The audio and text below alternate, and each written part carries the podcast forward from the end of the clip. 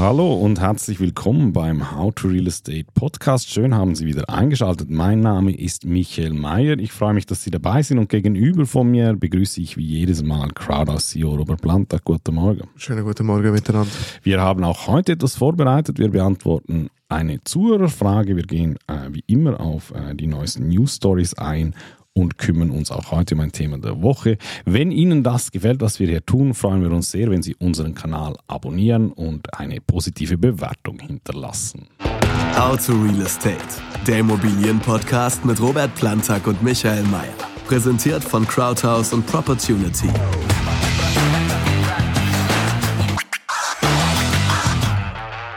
Hechten wir es sofort rein und am Anfang kommt wie immer die Frage der Woche. Und die lautet dieses Mal, gestellt von Herrn Stahl, Guten Tag, Herr Planta, Guten Tag, Herr Mayer.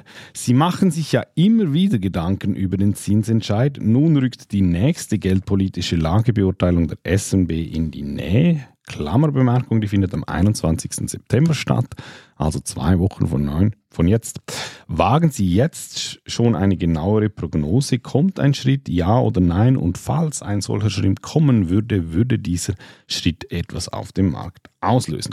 Bevor wir die Frage beantworten, wir haben die genau gleiche Frage, ähm, ob äh, ein Zinsschritt kommt im September, auch im Rahmen unseres jährlichen Immobilienbarometers gestellt. Das wird jeweils äh, veröffentlicht mit unserem Crowders Magazin.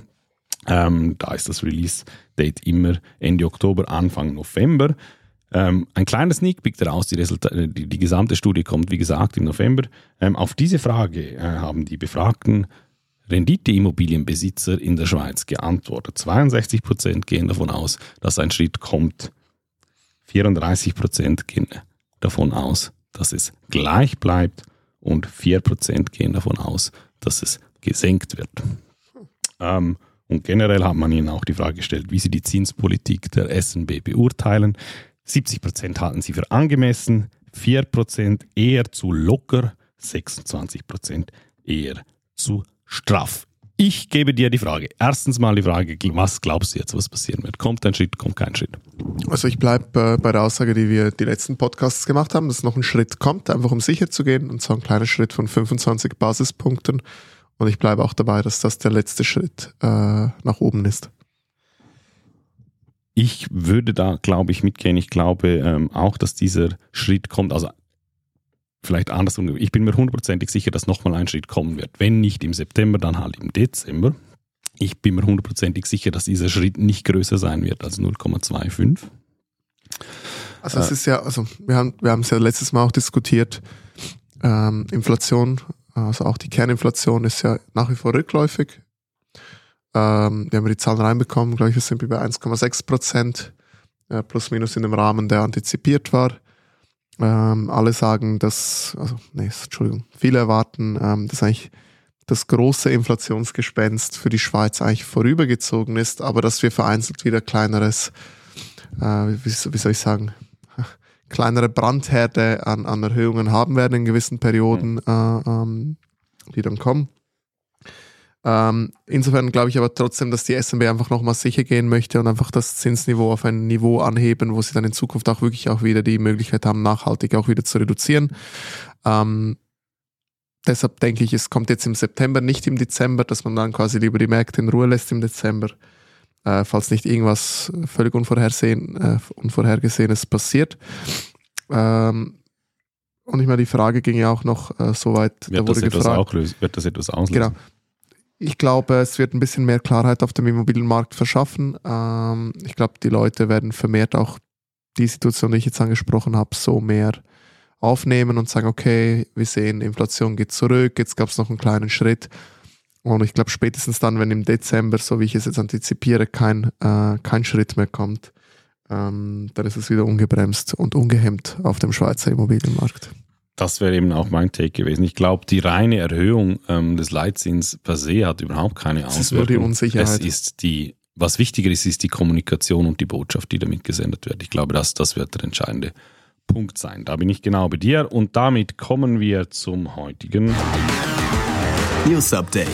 Und ich habe mir einen Cash-Artikel äh, rausgesucht, der aufhorchen ließ. Äh, der Titel lautet Experten erwarten weltweit zum Teil stark steigende Immobilienpreise. In den nächsten zehn Jahren sollen die Immobilienpreise weltweit steigen, so Fachleute der IFO-Studio oder IFO, keine Ahnung, wie man das ausspricht. Long story short, ähm, man kann von solchen Studien halten, was man will, aber die prognostizieren eigentlich für fast alle Teilmärkte dieser Welt ausgenommen der zentralafrikanische und der zentralasiatische Markt, wo ich zu bezweifeln glaube, dass, ich, dass es für diese Märkte in der Schweiz äh, Leute gibt, die sich fundiert äußern könnten. Und eigentlich die Argumente, wieso das so sein wird, sind äh, sehr, trotz alledem, dass die Märkte natürlich äh, strukturell anders sind in der Schweiz, recht ähnlich. Man hat äh, demografische Aspekte, die überall einspielen, dass die Bevölkerung älter wird. Man hat ressourcentechnische Aspekte, ähm, die da reinspielen. Ähm, in hinsichtlich, das Bauen wird teuer. Die Bedingungen, um Neubauten zu erstellen, sind eigentlich weltweit äh, äh, auch schon positive gewesen. Es gibt jetzt nicht irgendwie einen Teilmarkt, wo alles darauf äh, aussieht, dass ein riesen Bauboom entstehen werde und vor allem einfach auch die Wohnbedürfnisse der Bevölkerung passt sich an, weil der Lebensstandard ich meine, das, das, das tönt so komisch, wenn man das sagt und wenn man jeden Tag Zeitungs liest, aber grundsätzlich ähm, belegbar auf gewissen Daten, der, der durchschnittliche Lebensstandard der Weltbevölkerung, der wird halt einfach äh, grundsätzlich besser. Ist so. Also, schau, ich meine, man kann jetzt so eine Studie halten, was man will, das hast du auch schon schön gesagt. Im Grundsatz, was mich was mich am meisten stört, wenn ich sonst Zeitung lese oder vor allem die Leserkommentare, ist immer diese Negativität und dieser Pessimismus der Leute. Ich meine, liest sie mal ein bisschen die Kommentarzeilen durch bei Inside Paradeplatz. Bei mir ist das die, kann man das so sagen, Toilettenlektüre. Ja, wenn mir langweilig ist, lese ich Inside Paradeplatz, aber mehr als äh, Sozialstudie. Und wenn du diese Kommentare der Leute liest, habe ich schon das Gefühl, die Leute sind himmeltraurig unterwegs und die sind ja sowas so negativ und pessimistisch. Hey, klar, es gab schon bessere Zeiten, äh, klar, die Zinsen waren schon tiefer, der Wirtschaft ging es schon besser. Das gehört doch nun mal dazu. Das ist wie im Leben, ähm, Zyklen hoch, runter, seitwärts. Und dass teilweise so ein Pessimismus da ist, es wird nie wieder gut werden. Und das habe ich jetzt hier, ich bin ja noch nicht so alt, Mickey, eigentlich bin ich alt, aber noch nicht so alt wahrscheinlich wie viele Zuhörer. Aber ich habe jetzt doch schon ein paar äh, Finanzkrisen miterleben dürfen, äh, von Dotcom-Bubble äh, äh, äh und, und, äh, und 2008 Subprime-Krise und, und dann Covid und so weiter. Und jedes Mal war es das gleiche Narrativ. Die schlimmste Krise aller Zeiten, aber jetzt ist es vorbei mit dem Kapitalismus, es wird nie wieder gut sein, alles geht den Bach runter. Ähm, ich weiß nicht, ob sich da die Leute gerne suhlen in diesem, in diesem, in dieser Negativität, wieso man das macht. Ist doch alles okay. Ich meine, Schönwetterkapitäne gibt es genug, die alle Immobilien zusammen kaufen, dann, wenn alle kaufen wollen und massiv über, über, überhöhte Preise zahlen. Ja, ist ja schwierig, dann Immobilien zu kaufen. Kaufen ja alle. Aber ich meine, es gibt doch, ich habe einen Artikel gelesen, da steht, dass in Deutschland aktuell praktisch alle Baukräne leer, äh, ja, stillstehen. ja? Ist, äh, da werden wir, by the way, dieses, wir haben es uns heute angeschaut, das ist das Thema der nächsten Woche. Schauen wir mal weltweit Immobilienmarkt, Status Quo an, ähm, werden uns aber vertieft damit äh, ähm, auseinandersetzen. Und da habe ich das eben auch gelesen, ähm, was in Deutschland gerade aktuell passiert. Also, und das habe ich jetzt wirklich mehrfach auch von, von äh, deutschen Freunden gehört. Da steht wirklich einiges still. Ha? Also ist nicht absolut in keinster Weise mit der Schweiz zu vergleichen. Immer noch rekordhohe Inflation, extrem hohe Bauzinskosten, extrem hohe Hypothekarkosten, äh, vorher extreme Blasenbildung an den Märkten und jetzt stehen die Kräne da still. Und jetzt frage ich mich, Miki, müsste man nicht jetzt dorthin gehen und die guten Baustellen alle auskaufen? Hm. Also, weißt du, was, was macht einen erfolgreichen Investor aus? Gehe ich jetzt dahin, während alle bluten, habe jetzt Cash in der Tasche und kaufe die besten Baustellen raus zu einem Bruchteil unter Wert? Ähm, und verdiene mir damit eine goldene Nase? Oder verliere ich mich in irgendwelchen äh, Gast, äh, äh Gastkommentaren auf Inside Paradeplatz und schreibe, ja, die haben es alle verdient, ich sah es kommen, ich bin der Oberprophet und Messias. und alles geht den Bach runter und, und er freut sich seiner, suhlt sich in seiner eigenen Negativität und seiner Nutzlosigkeit und das zieht mich runter an der heutigen Gesellschaft und ich bin froh, dass ich nicht so bin. Ja. Und ich liebe die Zeiten, in denen wir jetzt sind. Schwierige Zeiten sind gut. Es ist schön, wenn man komfortabel im Diskomfort wird. Und wir suchen jetzt aktiv nach Opportunitäten. Meiner Meinung nach gab es keine bessere Zeit, um Immobilien zu kaufen als jetzt. Und ich hoffe, es hält noch ein Stück weit an. Ich hätte dazu ergänzt, ich finde einfach immer, wenn man Vergleiche anstellt und dann von dem deutschen Immobilienmarkt spricht, den gibt es meines Erachtens. Es gibt nicht den deutschen Immobilienmarkt, vor allem wenn man das im Vergleich setzt zum Schweizer Immobilienmarkt, weil wenn du einfach Teilregionen wie Berlin anschaust, du eigentlich volumentechnisch wahrscheinlich von, von vergleichbaren, vergleichbaren Einheiten sprichst. Ich könnte dir nicht mehr zustimmen und freue, dass wir einen Schritt weitergehen und wir kommen zum Thema der Woche. Und wir waren letztens in einer illustren Runde mit mehreren anderen Immobilien. Experten hätte ich fast gesagt, mit mehreren Leuten, die sich sehr gerne äh, mit Immobilien befassen. Ich nenne es mal so. Du warst dabei, ich war dabei. Und da ist ein Thema aufgepoppt, das, was viele Leute übrigens nicht verstehen, überhaupt nichts mit Renditeimmobilien zu tun hat oder nicht direkt etwas mit Immobilien, äh, äh, Renditeimmobilien zu tun hat. Ähm, und du wurdest auf das Thema angesprochen, hast eine Antwort gegeben, wobei ich mir gedacht habe, habe ich mich eigentlich gefreut, weil ich gesagt habe, gut, der nächste Podcast wird für mich eigentlich ein Kinderspiel, weil ich stelle dir einfach dann im Podcast nochmal genau die gleiche Frage. Es ging um das Thema Eigenmietwert, auch das ein großes Politikum, sehr viel ähm, Politiker schreiben sich auf die Fahne, diesen unsolidarischen Eigenmietwert abschaffen zu wollen. Ähm, meine Frage an dich wird gleich sein, deine Haltung dazu? Ähm, wieso, was, also erstmals, was ist der Eigenmietwert? Wieso ist der entstanden und findest du, dass der beibehalten werden soll oder abgeschafft? Davor aber noch, wieso sage ich, das ist nicht relevant für Renditeimmobilien? Und das ist ein, das ist äh, ein Einwand, den muss man sehr vielen Leuten erklären. Ähm, die sagen, ja, das, was ihr macht, kann ja nie profitabel werden, weil es gibt ja den Eigenmietwert. Der Eigenmietwert spielt bei einer Renditeimmobilie, also falls Sie haben eine Immobilie mit zehn Wohnungen, die Sie alle an andere Parteien vermieten, überhaupt keine Rolle. Richtig oder falsch? Richtig. Also, meine Frage an dich, wenn es um den Eigenmietwert geht, was hältst du davon? was soll ich sagen, es ist eine Steuer wie, wie viele andere Steuern und über jede Steuer kann man sich über Sinn und Unsinn dieser Steuer ähm, beklagen, respektive darüber diskutieren.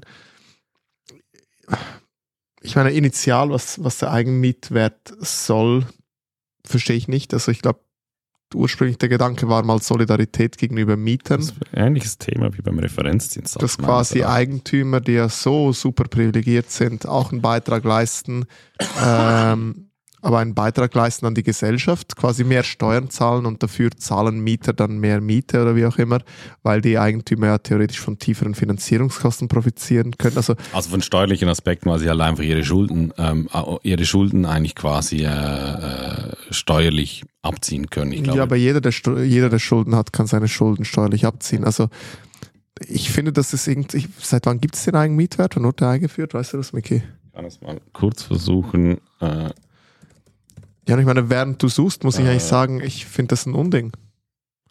Also, du hast ja gesagt, wie. 1934. 1934, meine Güte, das waren ja noch ganz andere Zeiten. Und wieso, da waren wir ja noch ganz anders unterwegs in der Schweiz. Komm, jetzt, jetzt nimmst du, äh, erzähl mal, erzähl mal, steht da.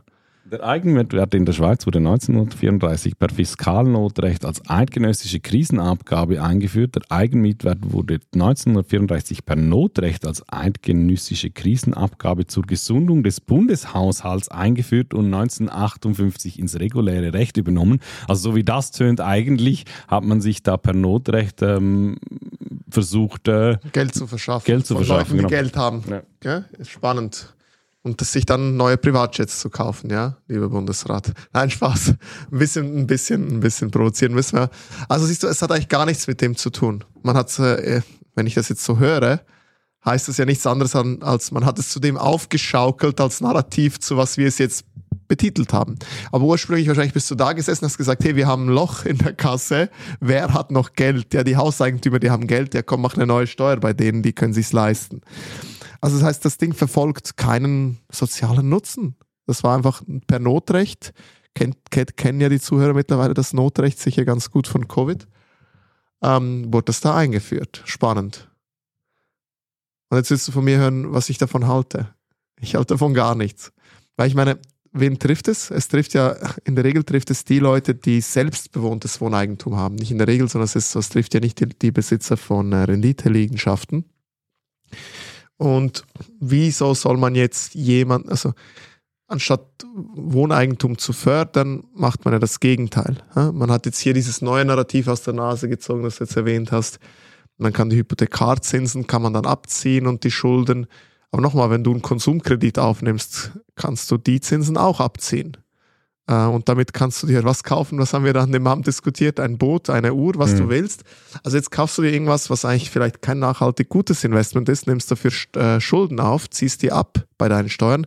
Das ist okay. Wenn du damit aber eine Wohnung kaufst oder ein Haus für dich und deine Familie, dann ist es nicht gut, dann musst du Strafsteuern zahlen. Und finde ich schade. Finde ich schade, ich sehe den Sinn und Nutzen nicht davon. Ich finde, der gehört abgeschafft. Da bist du ähm, einig mit sehr vielen bürgerlichen äh, Politikerinnen und Politikern.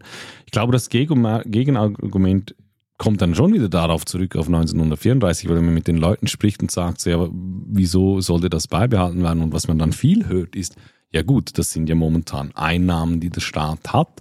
Und wenn diese Einnahmen wegfallen, irgendjemand hat das zu bezahlen und da landen wir dann halt schlussendlich trotzdem wieder beim Steuerzahler. Also quasi auf der grünen Wiese einverstanden, aber wenn man den Status quo mit einbezieht, dann schwierig. Ja, ja, klar, aber nochmal, also jetzt haben wir, ich, ich mache einen Vorschlag. ähm, wir haben zu tiefe Bautätigkeit, okay Wieso, wieso macht man nicht Aufzonungen? Wieso, ne, wieso gibt man nicht diese, was waren es, drei Meter in Zürich, verlangt aber von jedem Eigentümer, der die drei Meter ausnutzen will auf seinem Gebäude, noch eine zusätzliche Steuer, entlastet die Leute, die Wohneigentum kaufen, zum selber drin wohnen, belastet ein bisschen mehr die Investoren, ähm, ermöglicht, dass mehr gebaut wird. Die, die bauen, haben in der Regel ein bisschen mehr Geld. Ähm, die bauen, die zahlen was dafür, das fließt wieder in die Kasse des Bundes, der kauft sich schöne Privatjets. Ähm, insofern gibt es kein Loch, es wird ausgeglichen.